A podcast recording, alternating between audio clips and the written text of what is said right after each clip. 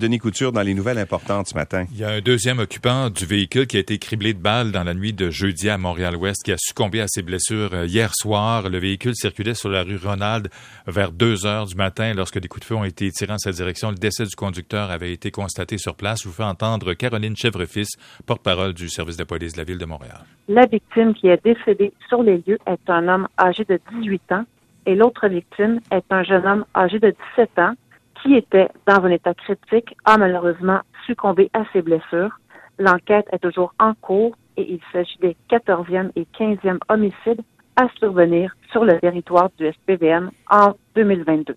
Une troisième personne qui prenait place dans le véhicule aurait pris la fuite à pied. La police est toujours à la recherche d'un ou des suspects en lien avec ces meurtres. Environ la moitié de la population ciblée a reçu une dose de vaccin contre la variole du singe à Montréal, selon la directrice régionale de santé publique, la docteure Mylène Drouin. La contamination est restée confinée aux hommes et personnes trans ayant des relations avec d'autres hommes dans la métropole. Lors d'un point de presse hier, la docteure Drouin a présenté le plus récent bilan concernant cette maladie.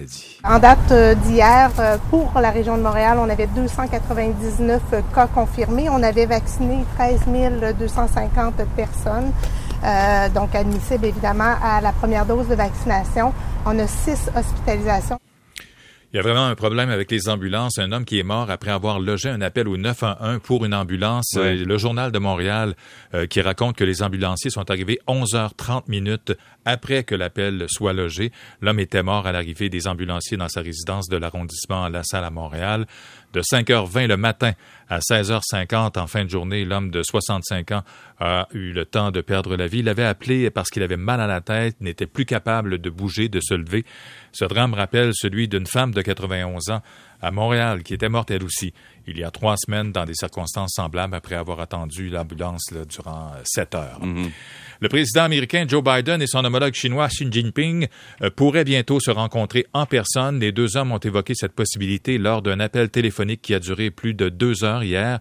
Taïwan était au centre des discussions. Joe Biden a affirmé que les États-Unis s'opposaient fermement à toute mesure unilatérale visant à modifier le statut de l'île.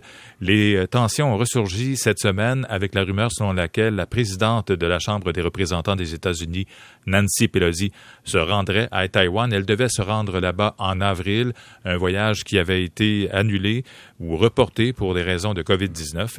Et la Chine a averti qu'il y aurait des conséquences graves si ce voyage prochain euh, éventuel de Nancy Pelosi avait mhm. lieu.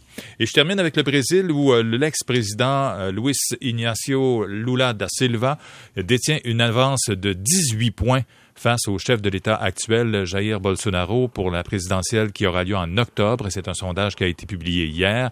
Ces derniers mois, le président sortant, âgé de 67 ans, a multiplié les attaques contre le système électoral brésilien.